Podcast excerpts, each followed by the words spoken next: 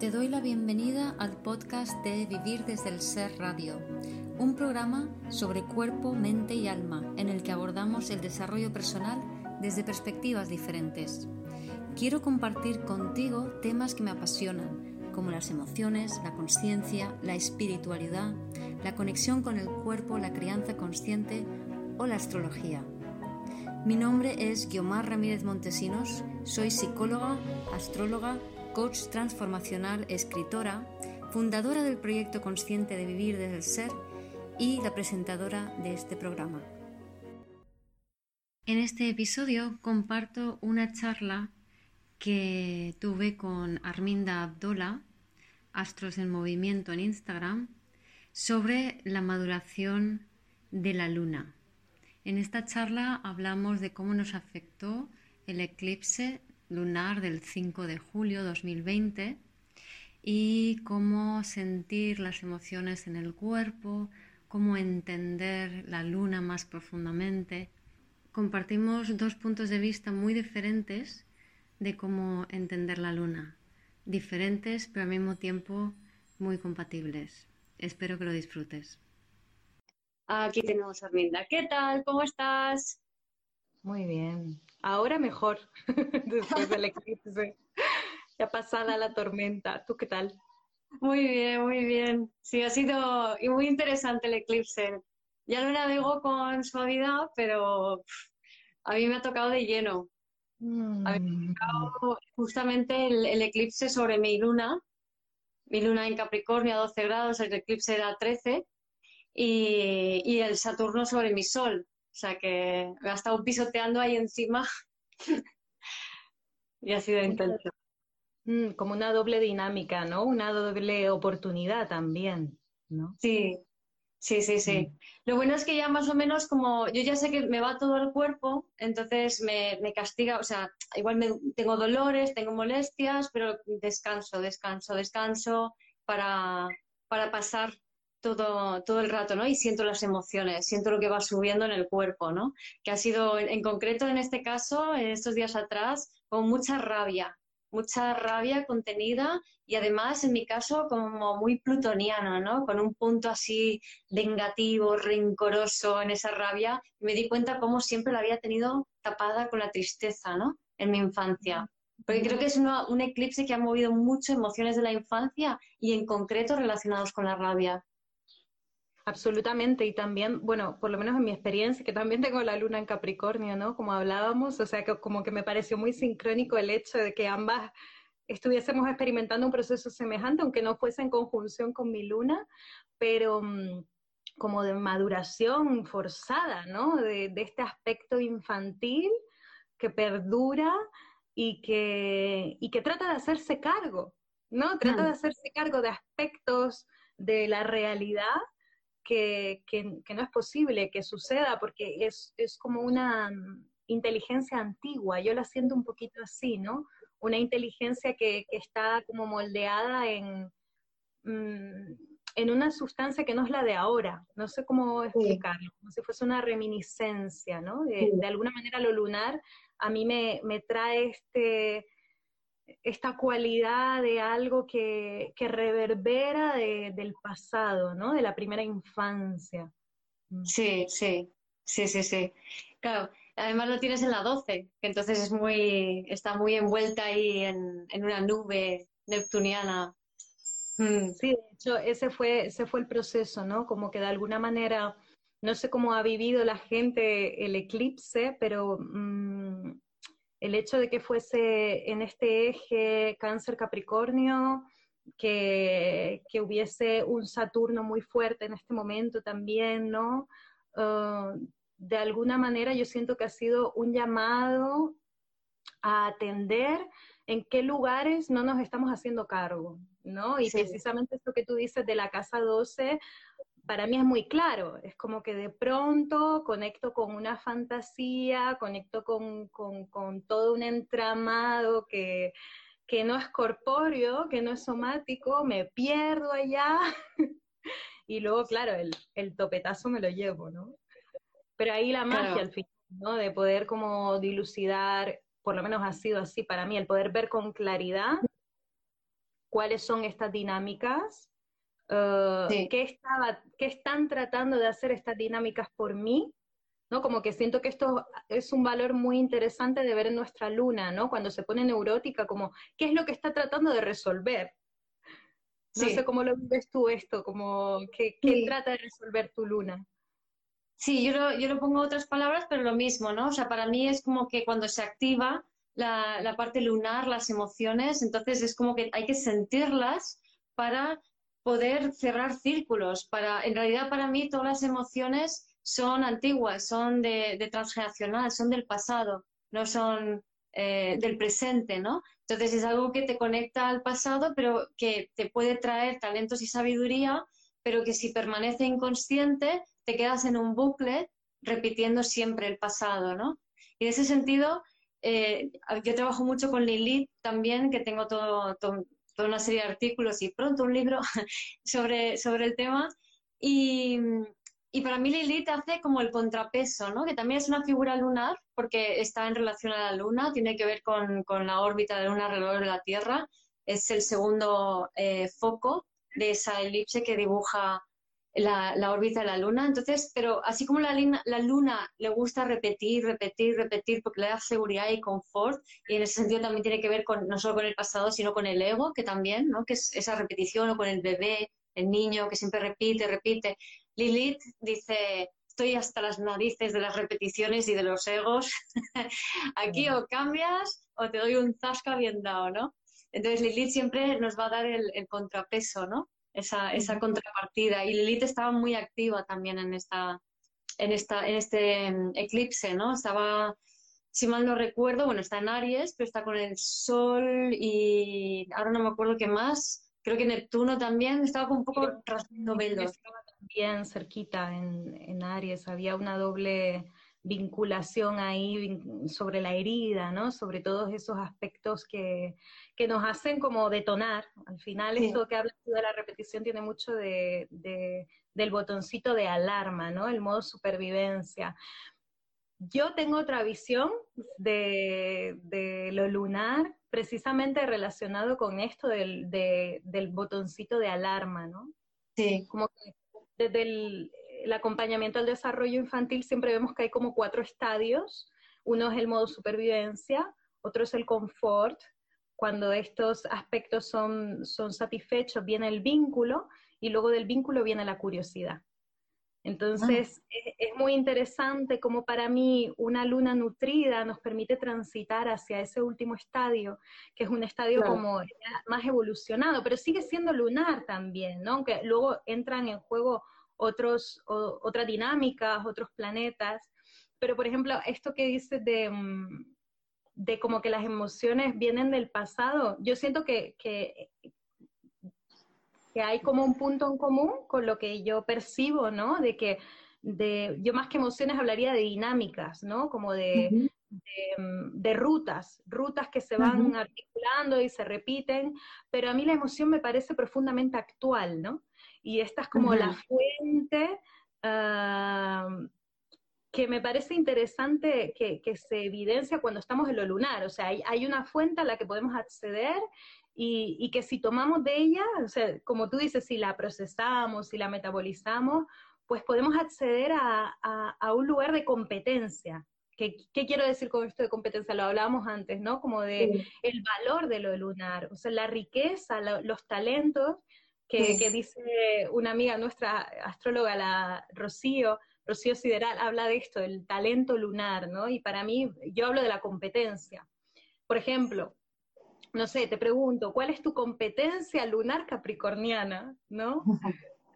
Pues por un lado, bueno, está en casa 3 mi luna y con Mercurio, entonces la curiosidad multiplicada por mil, sí, la, es una de las cualidades de la luna. Para mí el, asombrarme por las cosas, el, descubrir algo nuevo, todo esto para mí es una, parte muy importante de mi luna.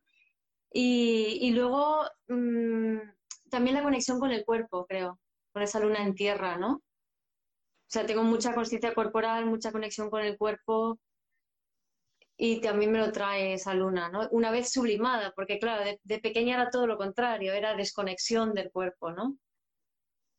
Claro, y a nivel emocional, eh, bueno, así ya hablamos de las lunas de tierra, porque un poco comparten esa, esa dinámica, ¿no? Ese mecanismo, ese engranaje. ¿Cómo, ¿cómo lo vivías a nivel emocional uh, de nena? De pequeña, a ver, lo que pasa es que mi luna está con todos los transpersonales y más cosas. Entonces, yo estaba eh, inundada de emociones que cogía del ambiente, de mi madre, de mi familia, y era inconsciente de todo ello, ¿no? Pero todo eso me abrumaba hasta tal punto que, digamos, esa parte más instintiva, lunar, estaba totalmente reprimida y, suprimida, con lo cual no podía acceder a esos otros tres estadios que, que, cuentas tú, ¿no? Porque estaba todo tapado por una capa de tristeza y de depresión, que es lo que de niña era melancólica y luego he tenido tres depresiones, ¿no? Entonces, en ese sentido, claro, las, las, las lunas en tierra tienen delante, o sea, digamos, se pierden un poco en aire, desde mi perspectiva, ¿no? Porque a mí me gusta ver la cara oculta de la luna. Eh. Entonces, en la cara oculta de la luna sería, por ejemplo, mi luna en Capricornio, pues eh, la cara oculta sería cáncer. Entonces, cáncer me habla de, de, el diálogo interno de mamá. Y ese diálogo interno de mamá lo tengo que ver en relación al escollo, que es el signo anterior del opuesto, que sería Géminis. ¿Vale? Entonces, si uno, cáncer Géminis, lo que concluyo es que el diálogo interno de mamá es que hubo un hermano que la desplazó. Géminis hermanos, cáncer no tiene su espacio, no tiene su sitio, y entonces ella tuvo que, eh, digamos, hacer cosas bien para eh, ser útil, para ser aceptada, para, ser, para permitir estar, para pertenecer. Entonces, su diálogo interno es eh, por un lado hay una especie de rabia o rencor reprimida, por otro lado, esa, ese tengo que hacer las cosas bien, ¿no? Que es lo clásico de la luna en Capricornio. claro, o sea, es, eh, voy a sintetizar un poco porque realmente tienes un abordaje bastante complejo del asunto. Como lo que yo veo es que trabajas primero que nada con la polaridad, ¿no? Yo también hago este, esta visión de que al final las dos polaridades, los axis, los, los ejes, eh, representan, tú me lo dijiste una vez, intensidades de la misma energía, ¿no? Entonces, si estamos hablando de luna en Capricornio, pues estaríamos hablando también de la incidencia de lo canceriano para que esa luna madure, para que esa luna este, sea, sea un cuerpo fértil, ¿no? Sí, pero, en vez de, sí pero en vez de decir que es para que esa, la incidencia, para que esa luna madure, que, que sí, pero que utilizo otro diálogo. O sea, a mí lo que me gusta destacar es que digamos, la, la distancia que hay entre tu luna y la cara oculta de tu luna es directamente proporcional a tu ego. En la medida que tú lo integras, maduras como ser. Ya no como, como personita, sino como ser. ¿Se entiende?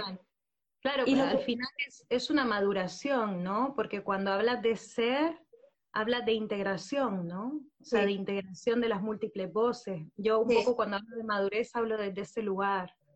Sí, mm. exacto. Y lo que tengo en cuenta son los quincuncios y semisextiles, los aspectos verdes, que son los que dan el paso evolutivo. Entonces ahí hago la, la cábala. Pero que lo interesante es saber que ese diálogo interno que representa la cara oculta de la luna, es el diálogo interno, o sea, es el diálogo interno de mamá. Y nosotros asumimos el diálogo interno de mamá, o sea, digamos, tomamos una dosis de luna, nuestro signo lunar, y otra dosis de diálogo interno de mamá. Y entonces creemos que amor siempre tiene que ir unido de ese diálogo interno. Y esa es la confusión. O sea, para mí es más como una confusión, es darte cuenta de, eh, mira, por ahí preguntan que cuál es tu luna. Pues ahí puedes entrar en, bueno, pones calcular mi luna natal en Google y te aparece una página que creo que es la de cartanatal.es, que ahí, lo puede, ahí te lo dice, ¿no? Pero bueno, entonces, es, si, si entendemos que ese diálogo interno es mamá, es su dolor y es el dolor transgeneracional, para integrar la, la, polaridad, lo único es, es simplemente tomar una decisión, lanzar una intención de soltar ese diálogo interno aparte de cuidarse y nutrirse, que es en general para todas las lunas. Mm. Vale. Bueno, pues eh, tú tienes un trabajo sobre esto, ¿no? Si alguien está interesado en ver cómo esta perspectiva y de pronto revisar su, su el diálogo de mamá con respecto a su luna, eh, pues creo que lo pueden ver en tu página o dónde. Sí. Em, a ver, la forma más fácil de acceder. Ah, lo acabo de, acabo de colgar una serie de posts aquí en Instagram. Y, y entonces en esos posts, si entráis en el, Podéis verlo allí en breve, en cortito, y también pongo a través del enlace de mi bio, ahí está el artículo donde lo desgloso todo y describo todas las lunas. ¿Vale? Dice, más de uno ha dicho, soy escorpio, soy escorpio, y para escorpio yo traigo los escorpios, es mi ascendente. Todo, sí. Bueno, sabes que estos días que está dándole tantas vueltas, como que me nutre mucho tu perspectiva y te cuento un poquito lo que he estado como atravesando, ¿no? Pues yo suelo comenzar cuando hablamos de la luna en los círculos de astrología o en diferentes lugares proponiendo una pequeña práctica, porque siempre me gusta mucho como llevar eh, todas esas voces a un aspecto más somático, que al final es el cuerpo experimentándose a sí mismo, ¿no? Y hay una práctica súper linda y súper cortita que le recomiendo a todo el mundo hacer, que consiste en si se puede hacer por parejas, pues mucho mejor, pero si no, se puede hacer como las constelaciones familiares, pues con, un objeto, ¿no?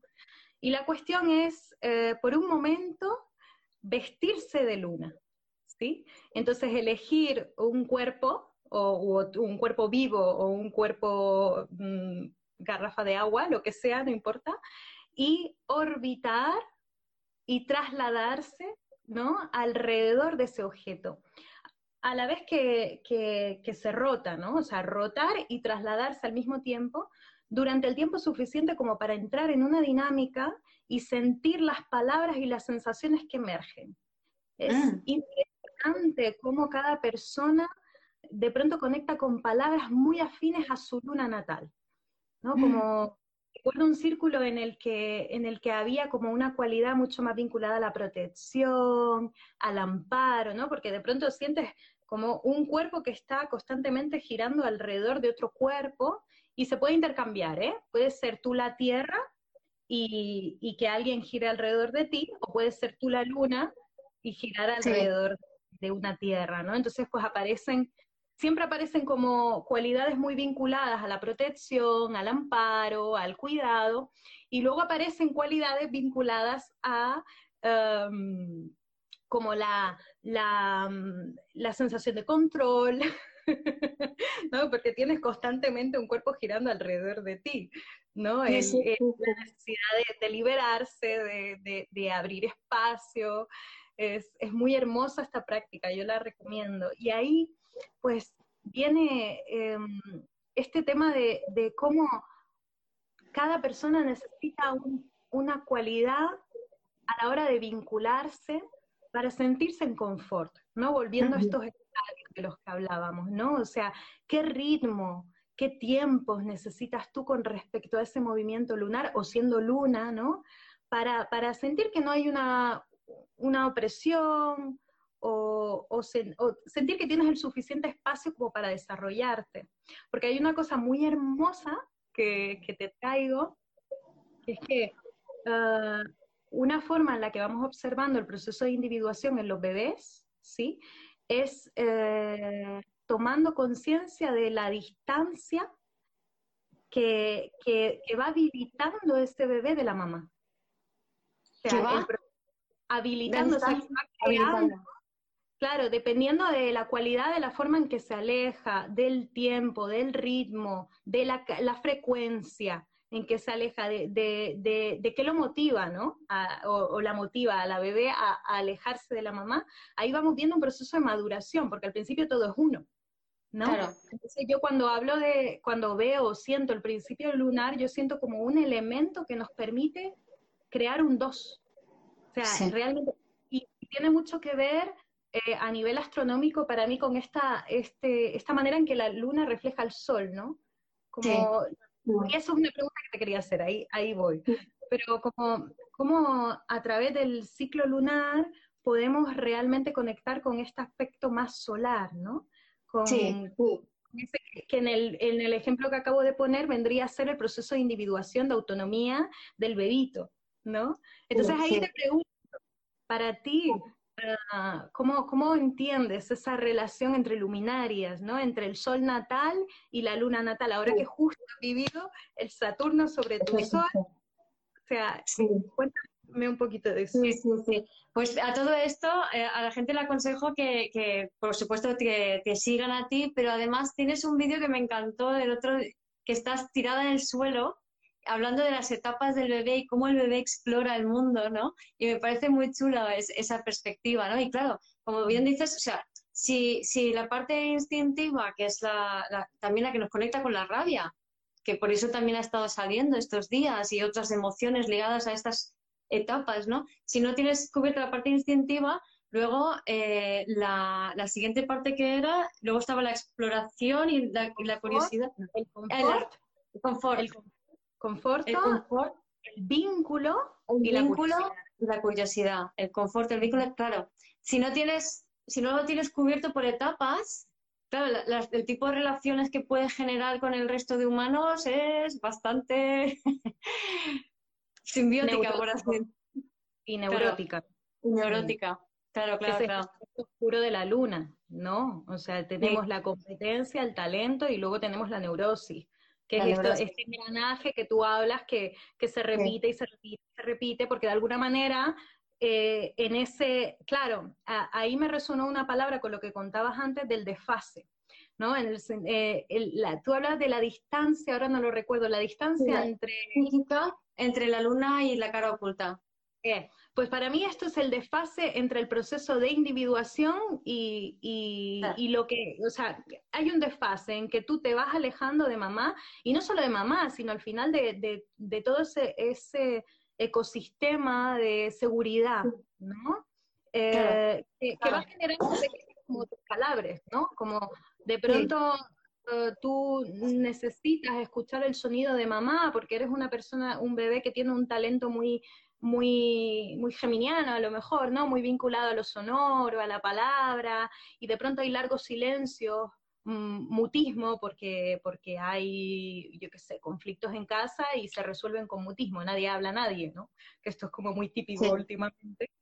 Y, y, eso produce un desfase entre una necesidad, entre lo que a ti te produce confort y, y lo que está sucediendo en la realidad, ¿no? Entonces, ¿cómo, cómo tú, como bebé, con, los, con las herramientas que tienes como bebé, vas generando mecanismos, y no solo de bebé, ya luego de más, de más mayorcita también, ¿no? Vas generando mecanismos de, de, de defensa que te permiten salir del modo supervivencia, porque luego el modo supervivencia está, está al morir. de hecho, los bebés cuando, cuando mm, esto es muy interesante. Los bebés cuando llegan a un punto muy, muy grave, ¿no? Que no están siendo atendidas, que tienen hambre, que tienen todo esto, eh, lloran de una manera como muy brutal, que yo creo que es imposible no, no, moverse, no, no, hacer algo para ello. Y hay un momento en que se desconectan. Se desconectan. Se deja, de existir el bebé. Sí. Es un poco esto, es, es el, el, ese aspecto lunar relacionado con la muerte. Sí, sí, sí. Para mí, cuando se desconecta el bebé, que, porque no está cuidado ni nutrido ni nada, digamos básicamente que su alma no, no llega a coger el cuerpo, se queda fuera, entonces se convierten en los limpiadores del sistema. A ver, ¿puedes explicar eso un poquito más? Sí, es decir, para mí los primeros dos años de vida, el, el alma del bebé va entrando en el cuerpo.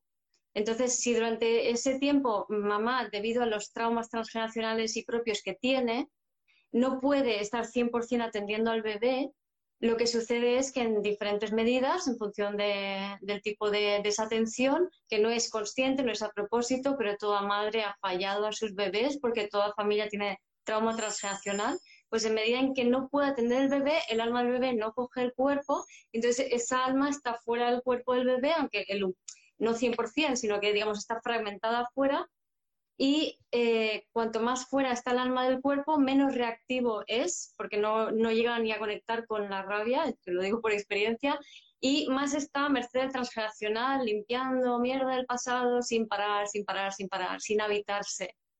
¿vale? Sin tener sus su, propia, su propia vida, ¿no? Sus, propias historias, sus propias emociones y, por supuesto, desconectado de, las siguientes tres etapas, ¿no? ¿Y, cuál, es, mm, cuál para ti podrían ser recursos para esta conexión? Recursos prácticos, ¿no? Muy práctico, eh, empezando por comer y beber. Porque cuando se tiene tal grado de desconexión, de mayor no se, no se te da bien comer y beber. O sea, hay gente que confunde la comida con la bebida, hay gente que se olvida de beber, hay gente que no bebe agua nunca, hay gente que se pasa tres pueblos bebiendo. Y luego la comida, hay mucha gente que, directamente es que se olvida de, comer si no prestan, o sea, si, alguien no les obliga o si no están em, obligándose a sí mismos, pero no se trata de hacerlo desde la obligación, sino se trata de hacerlo desde lo que te pide el cuerpo.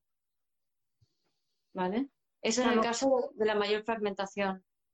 Como ir a un lugar muy básico, ¿no? De, cuidado esencial de, lo corporal. Exacto. Mira, antes te pregunté eh, como lo que para ti era la competencia de tu luna. Sí. Y, me apetece responderte lo que es para mí, que tenemos la misma luna al final. Para mí hay una conexión muy profunda con lo esencial. ¿no? Con el valor esencial, con, con, De hecho, hay una palabra que a mí me gusta mucho y la disfruto, que es austeridad. La austeridad capricorniana, ¿no? Que no es precariedad, es distinto. Sí, es sí.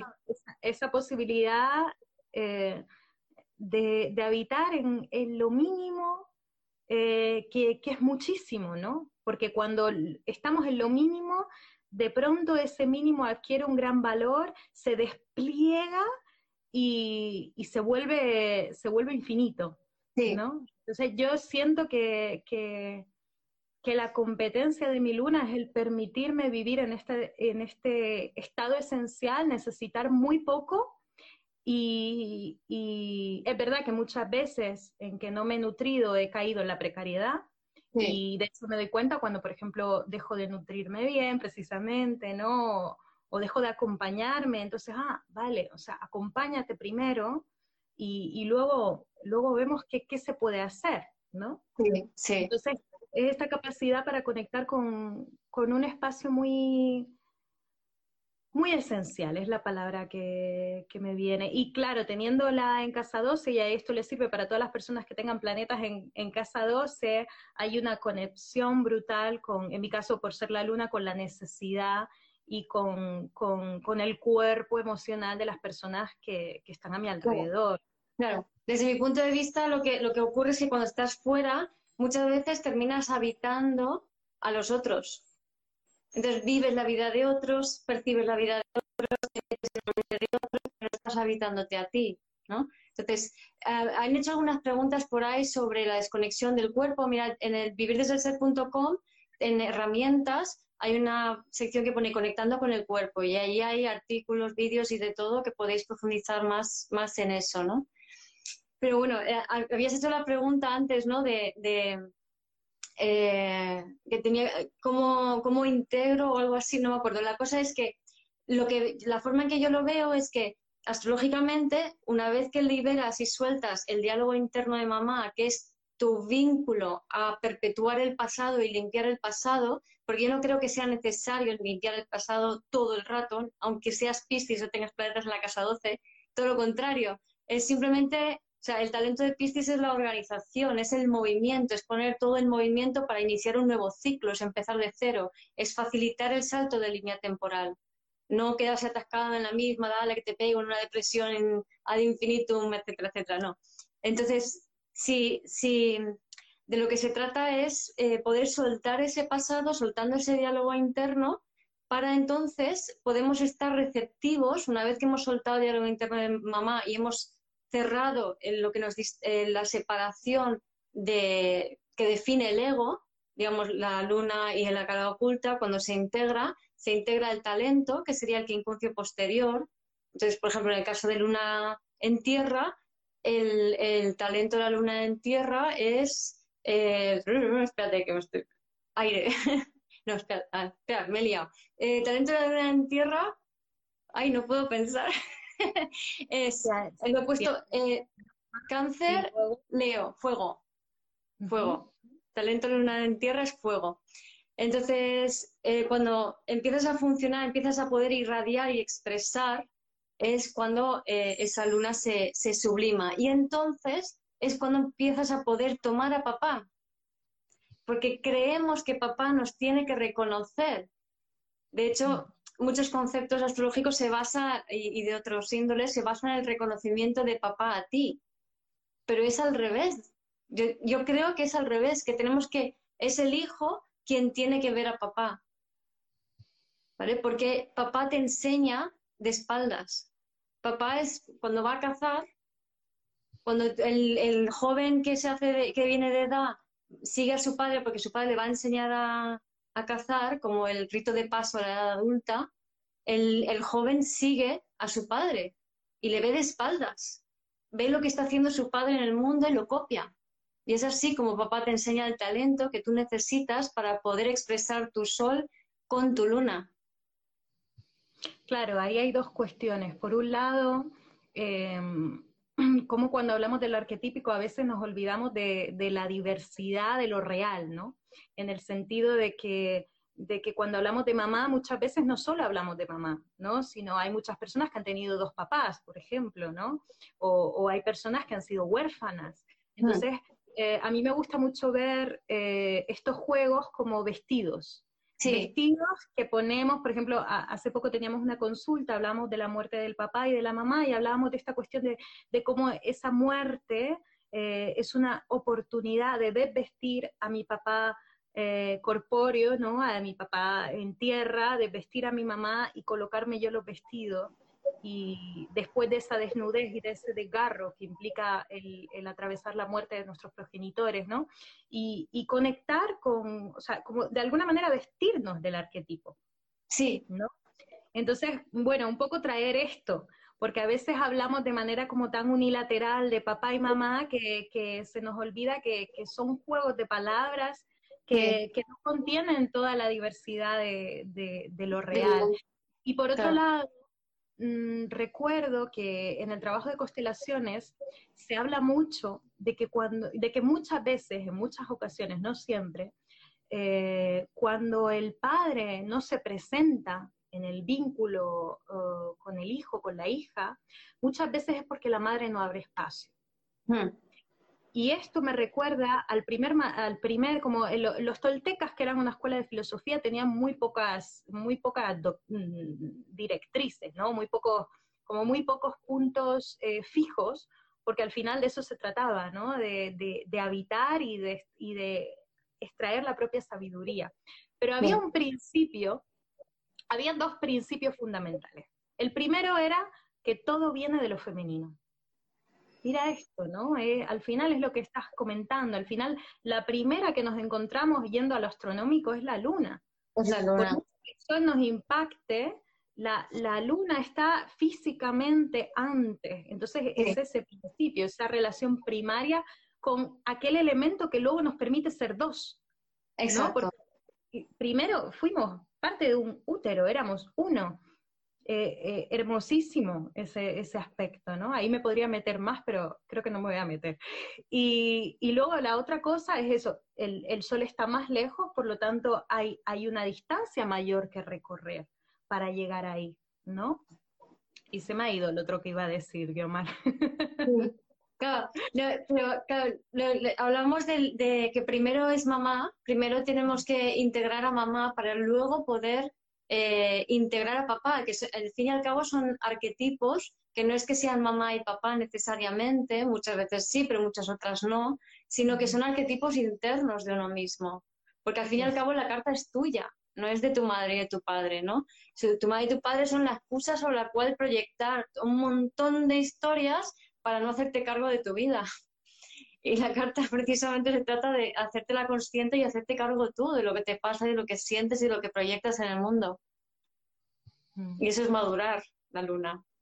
Bueno, de hecho este año 2020, lo he dicho desde el comienzo, creo que ya me, ¿sabes? Cuando te empiezas a volver pesada porque repites las cosas así como, yo digo que este año eh, eh, es la escuela de, de, dos cosas. Por un lado, la interiorización del padre, ¿no? Que es la revisión de ese arquetipo capricorniano, todo lo que está sucediendo en Capricornio, Urano en Tauro, ¿no? Esa revisión del Soma, en que todo se levanta, Marte en Aries, como lo, lo masculino, la revisión del, del, patriarca, ¿no? Eso por un lado. Y por el otro lado, el, el recordar cómo morir, que es una frase que me encanta decir como el, el realmente eh, hacernos cargo significa aprender a morir a muchas cuestiones que, que, hasta ahora pensábamos que nos sostenían y que no nos sostienen realmente, ¿no? Y esto enlaza con, lo, con lo, lo, que hablamos al comienzo de la conversación sobre este eclipse, como para regresar a este punto que estamos ahora, ¿no? Es como probablemente eh, la invitación haya sido a morir a algo, ¿no? Sí. Cada quien en un aspecto de, que, se refleja en un área de su, de su carta natal, en, en, lo que sea, ¿no? Pero lo veo a mi alrededor y, sí, sí, y, lo, y lo siento que realmente hemos olvidado cómo morir, hemos olvidado cómo acompañar todos estos procesos de regeneración. Nuestro sistema óseo cada 10 años es otro. O sea, celularmente hay una regeneración total, una muerte y una regeneración. Estamos continuamente en mutación. Y esto abre... Sí. sí, disculpa. Sí, sí. No, sí, sí. No, es que me vienen, porque justamente he hecho, digo, antes de empezar me gusta, tengo un tarot allí, de, me gusta tirar unas cartas un poco como para ver qué energías sugieren, ¿no? Y justo las energías que estaban sugiriendo tenían que ver con, eh, bueno, son, son estas, bueno, aparecieron estas, que es el, colgado, y el otro es el 10 de espadas, que lo que habla un poco es como de final, de, a ver, deja ya de repetir siempre lo mismo, suelta, que esto ya huele a podrido, ¿no? Y el, el 3 de bastos, que es un poco como la intuición, algo nuevo nace de allí, ¿no? Entonces, para mí es, mm, es mucho el salto de línea temporal. Es decir, es, es cuando un patrón se repite mucho, mucho, mucho, mucho, mucho, y el patriarcado es un patrón muy repetido y la luna tiene mucho que ver, como hemos dicho antes, luna, cáncer, capricornio, Saturno, tiene mucho que ver con eh, esa repetición. Llega un momento en que te baja la energía, en que te drena, en, en, que te pone ansioso y nervioso, en que estás frustrado irritable. O sea, ya no se puede seguir con eso, ¿no? Pero resistimos dar el salto de línea temporal porque tenemos miedo al vacío y esto es muy de muy uraniano o muy de incluso de luna acuario, pero en realidad todo el mundo tiene miedo al vacío y tenemos miedo al vacío porque históricamente con el vacío venía, o sea, venía precedido del uranazo, de, del vamos, aquí cae el rayo fulminante y lo pierdes absolutamente todo. Pero cada vez somos más sensibles y cada vez los cambios son más fáciles. No tienes que perder absolutamente todo para cambiar, porque hay mucho, mucho cambio ya. Entonces, tenemos miedo al vacío, pero ya no está justificado. Claro, de pronto me gustaría retomar el tema de Capricornio, ¿no? Porque precisamente este miedo al vacío a mí me habla de una de un olvido, de un olvido de, ese gran misterio que continuamente es, es, la matriz de todo lo que existe, ¿no? Y Capricornio tiene mucho que ver con este valor esencial, con este valor del, del ritual por, por haber vivido, ¿no? O sea, es decir, me explico, como la experiencia hace al maestro. Entonces el maestro en su práctica, o la maestra, el chamán, la chamana, deja de utilizar lo que es superfluo. Por eso el valor esencial, manejo esencial. Y ahí nace el rito y nace la tradición, porque conectas con algo que, que no necesita de más, ¿no? Entonces, bueno, un poco traer este, este, este punto de, cómo nos hemos olvidado de vincularnos afectivamente con, lo invisible, con lo esencial, con lo, que, con lo que no tiene nombre, con lo innombrable, y cómo creando una relación de, plena confianza, de escucha de este silencio, de este misterio, tal vez podemos aflojar y, acceder a otro lugar. Y ahí es donde entra la maduración de la luna, porque la medida en que yo me nutro, me cuido y me maduro a mí mismo, a mi bebé interior, a mi luna, entonces cada vez me sostengo más, voy integrando ese arquetipo cáncer capricornio, me sostengo más, me siento más fuerte y desde allí voy a ser mucho más no, necesito eh, aguantar, resistir o, rechazar el cambio, porque, porque sé que, tengo algo esencial en mí que, lo va a que me puedo sostener a través del cambio. ¿no? Entonces, cuanto más me abro al cambio, más me abro las múltiples posibilidades. Porque lo que hay para mí, o sea, cuando el momento que tocas fondo, que esta carta era muy de tocar fondo, el momento que tocas fondo, lo que viene después es el vacío creativo, que es la sopa de múltiples potencialidades cristiana. Y ahí es donde aparece una nueva línea temporal para ser experimentada, ¿no? Y cuanto más lo hacemos, más sensibles nos volvemos, cuando más sensible, más cambio, es una pescadilla que se me muerde la cola, entonces más te abres, más base tienes para poder hacer esa apertura y conectar con... Sí. Es muy interesante como decían los, los, indios norteamericanos, no sé qué, qué, grupo en concreto, que el negro es el lugar en el que eh, se encuentran todas las preguntas y todas las respuestas, ¿no? Mm. Como, como ese lugar de disolución, eh, la matriz universal es allí, ese lugar en el, en el que no, el vacío del que estamos hablando. Sí. El vacío creativo. Me gusta llamarlo vacío creativo, porque el vacío da miedo, ¿no? Que es creativo. Claro, porque es el potencial, ¿no? O sea, cualquier cosa puede estar, puede bullir, puede, puede generarse a partir de ahí. Mm. Claro. Entonces, si, si sensiblemente accedemos a los registros, porque creo que todos o casi todos tenemos los registros de lo que es atravesar el vacío creativo.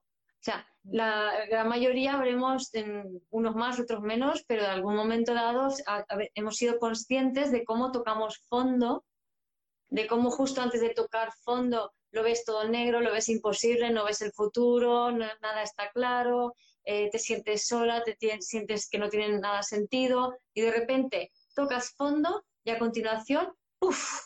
Es como que la energía se abre, los potenciales se abren, te inundas de ideas, lo ves clarísimo, o sea, cambia por completo, ¿no? la sensación y, tu estado de un momento a otro. Entonces, es un poco como darnos cuenta de que ese es el proceso, de que lo tenemos y de que encima se puede facilitar para hacer esos cambios con más facilidad. Claro, y que al final de nuevo volviendo al movimiento lunar, ¿no? No hay que olvidar que, la gran abuela, que la abuela luna, trabaja en la espiral. Mm. Es, un proceso que no, no tiene arribo, no tiene lugar de llegada, que precisamente esto que, por eso antes iba a hablar de que es como muy curioso el hablar de, un lugar desde el que sostenernos, de un valor como esencial, porque realmente incluso es esencial, es mutable y, yo me pregunto, de acuerdo a esta apertura hacia la era de Acuario, nos pregunto a todas las que estamos aquí como observando y, charlando, unas con la boca cerrada y otras con la boca abierta, mm, como eh, cómo abrimos, cómo nos abrimos a esta conciencia de que podemos anclarnos en el cambio, de que la mutación es segura, de que esa, eh, de, otras personas lo llaman impermanencia, ¿no? De que la impermanencia implica que hay continuidad. que hay más confortante que eso, que todo, que todo, la luna nos muestra, ¿no? Lo cíclico. Sí, ibas a decir.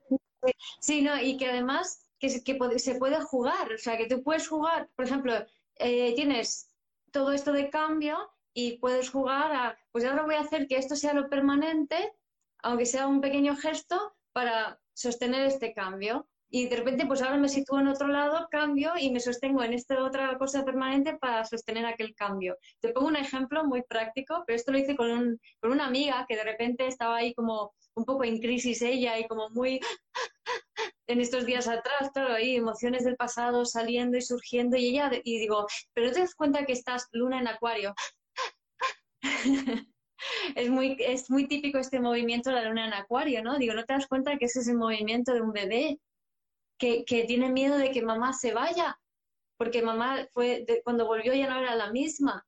Entonces tiene esa sensación de miedo al vacío, ¿no? Y debido a esa sensación, pues te cuesta, encima ascendente Leo, ¿no? Te cuesta eh, adaptarte a lo nuevo, ¿no? Entonces dije, ¿hay algo que puedes hacer en tu día a día que tenga continuidad, que sea tu pequeñito ritual y te anclas en eso y permites que todo lo demás varíe? Y dije, pues, no sé, por ejemplo, tomarte un té a las 5, ¿vale? Y dice, ay, pues lo estaba haciendo y dejé de hacerlo.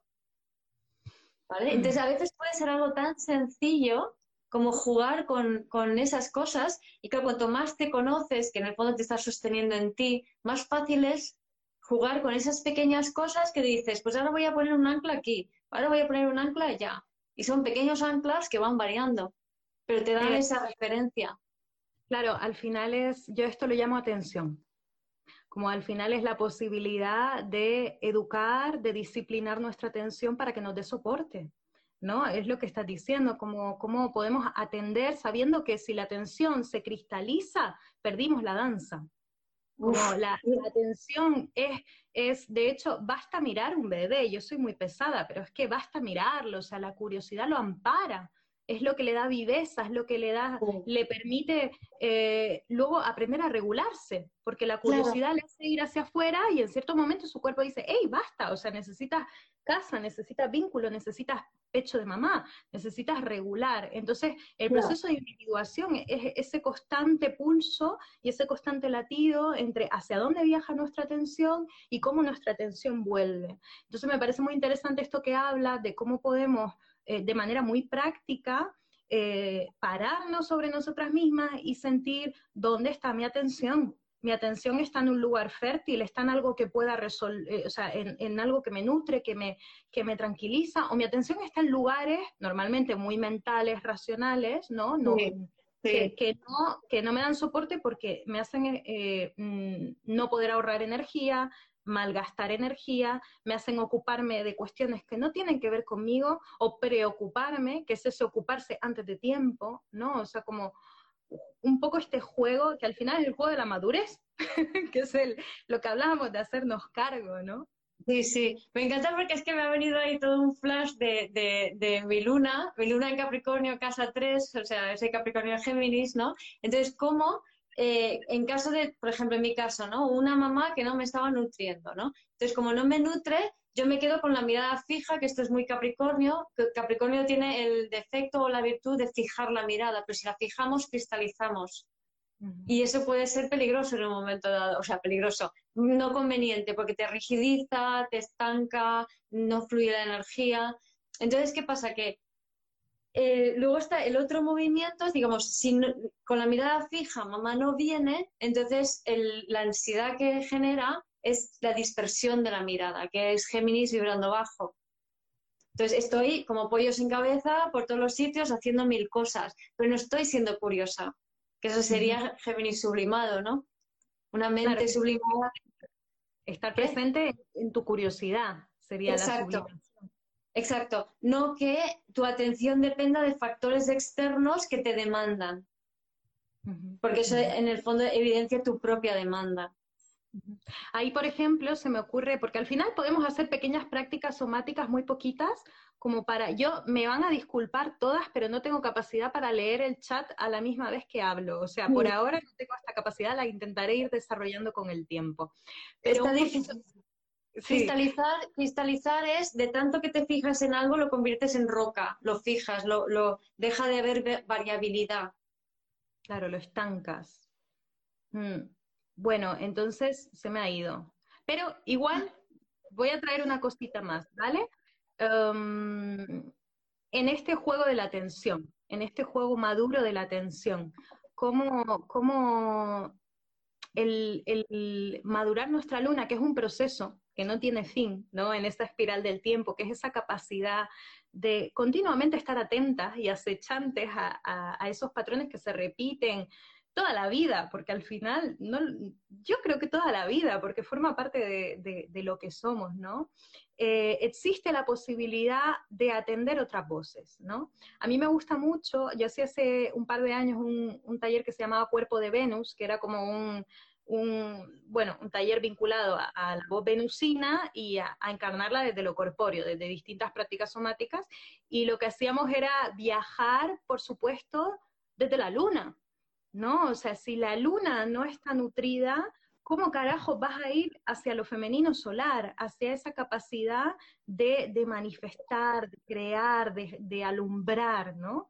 Entonces, es muy interesante el, cómo atender ciertos aspectos nuestros, de colocar a nuestra niña interior en su lugar, nos permite desarrollar otras voces y no quedarnos estancadas ahí en la pataleta, en crear relaciones y vínculos donde siempre está papá y siempre mamá proyectados en los demás, que es un soberano aburrimiento,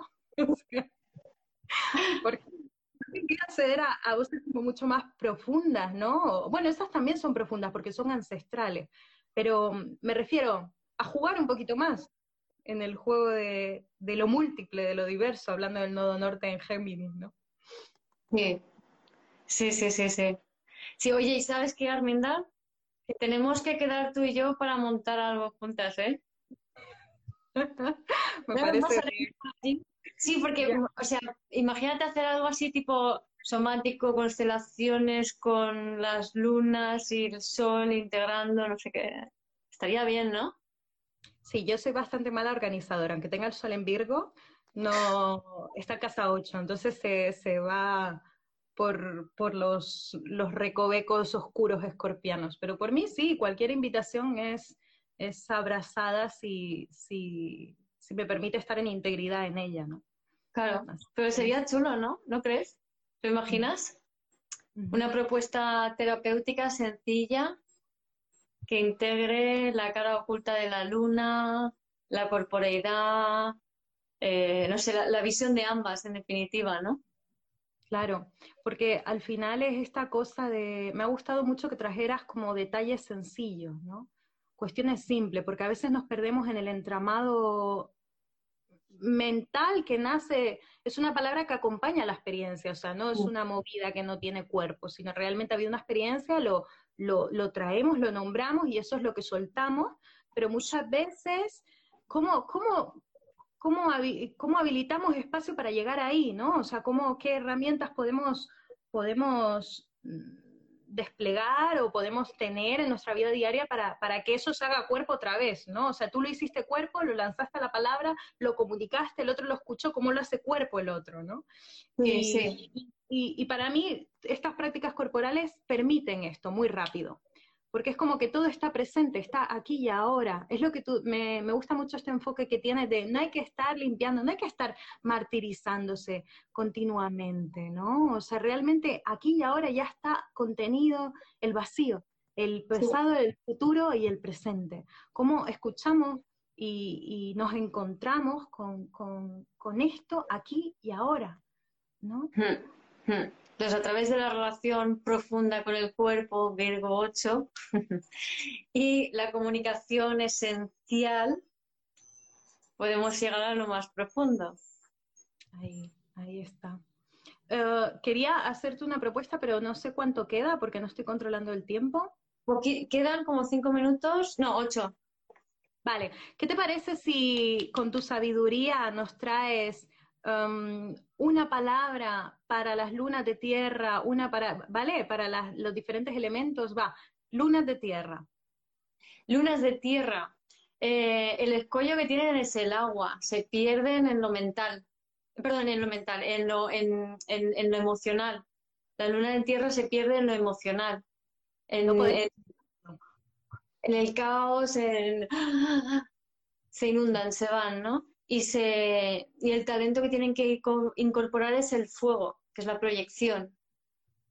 Y que de alguna manera es lo que les permite eh, concretar, porque una tierra que no está fecundada por el espíritu, por el fuego, no puede manifestar nada, que es precisamente la competencia de la tierra, ¿no? Vale, lunas de agua. lunas de agua, eh, el escollo que tienen es, es el fuego, es que no, no son, están demasiado hacia afuera, no, no, la dificultad para realmente quedarse con el agua, ¿no? Y, donde, y el talento tiene que ver con el aire, que es la, la comunicación, la conexión con el otro. El poder manifestar y crear un espacio a través de la palabra de aquello que está sucediendo cuerpo adentro, ¿no? Exacto. Lunas de fuego. Lunas de fuego. El escollo para la luna de fuego tiene que ver con eh, la tierra.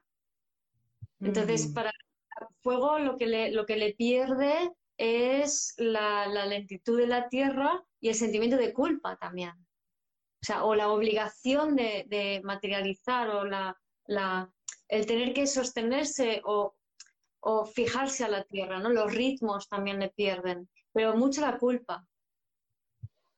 Y luego el talento, eh, estamos en fuego, el, talento es el agua. El talento para el fuego es el agua, que es el conectar con esa emoción, esas emociones, con, con ese intercambio con el otro a nivel energético. En un temazcal una vez escuché a una abuela decir que la única manera en la que el fuego puede tocarnos es a través del vapor de agua. O sea, es la comunión entre el agua y el fuego, ¿no? La piedra caliente que entra al temazcal, que podemos sentir el calor y, creativo y, corporizarlo, ¿no? Traerlo al cuerpo. Vale, y nos quedan las lunas de aire. Aire. Y aire, el escollo de aire es el agua, entonces es el miedo, el no saber cómo gestionar el miedo, el terror, el odio, el rechazo, no saber gestionar esas emociones. Y el talento es la tierra. El talento de aire tiene que ver con la tierra, que es la capacidad para, pues, para conectar con el cuerpo, para sostenerse, para anclarse, para bajar. Hay una expresión que me gusta mucho que es acompañar la palabra en su nacimiento. ¿No? O sea, ese cuerpo de madurez que puede sostener sus palabras con integridad y realmente con sentido, claridad y, y, bueno, lo que sea. Oye, querida, pues muchas gracias. Muy divertido. Sí, sí, es tu primer live, ha estado genial. Me lo paso genial, o sea, podría estar así toda la noche. Sí, la verdad es que es muy adictivo esto de hacer lives, es muy divertido, me encanta. Pues nada, pues muchísimas gracias a todos los que habéis visto, habéis estado, nos habéis acompañado y los que vais a ver la charla en el futuro. Gracias a todas y a todos por la mirada. Gracias por escuchar este episodio de Vivir desde el Ser Radio. Si te gustó el contenido y los temas que hemos abordado, dame un like o un corazón y te invito a visitar mi web vivirdesdelser.com y a seguirme en las redes.